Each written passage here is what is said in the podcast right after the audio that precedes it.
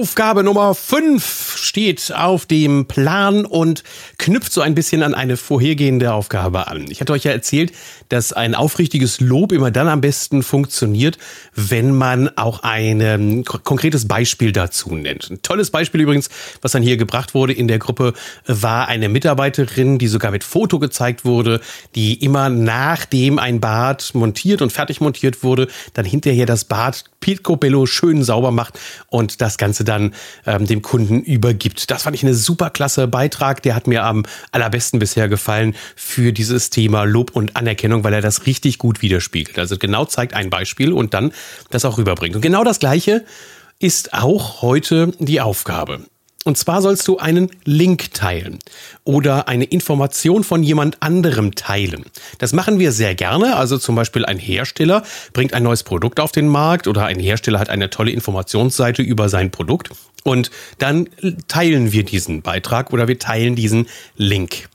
Allerdings, und das ist das, was mir auffällt, wird dabei genau das nicht berücksichtigt, was wir bei einem Lob und einer Anerkennung tun sollten, nämlich, dass du deinen persönlichen Bezug zu dieser Empfehlung auch mitgibst. Das heißt, schreib bitte mindestens eine Zeile dazu, warum dieser Link für dich besonders wertvoll ist oder warum du glaubst, dass dieser Link besonders wertvoll ist für deine Kunden.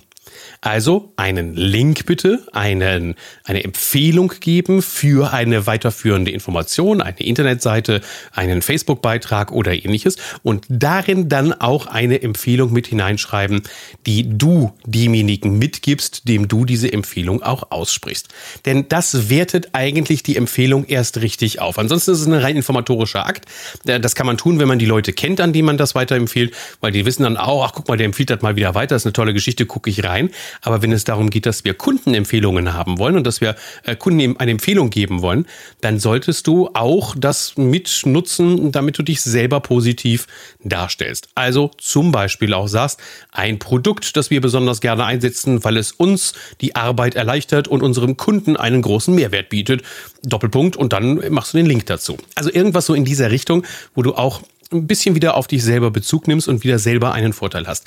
Das ist übrigens auch wieder so eine komplette Serie, die du anlegen kannst. Das heißt, wann immer du einen Link findest, wann immer du eine spannende Information bekommst, und die bekommst du ja täglich auch per E-Mail geschickt, nimm diesen Link, pack ihn bei dir in deine Facebook-Timeline hinein, aber du zum Beispiel auch auf Termin legen. Und dann sagst du, Mensch, den poste ich dann eben mal erst in drei Wochen oder in vier Wochen.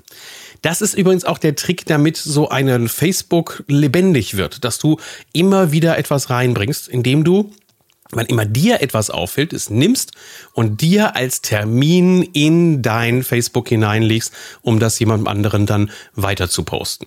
Also, Aufgabe Nummer 5. Empfehle ein Produkt, einen Hersteller oder eine Seite weiter, aber tue das nicht, ohne dass du nicht auch einen Kommentar dazu hinterlässt, warum dieser Link besonders wertvoll ist und warum es sich lohnt, dir es anzuschauen. Viel Spaß! Wir sehen uns bei der Herausforderung Nummer 6 wieder. Tschüss, euer Thorsten.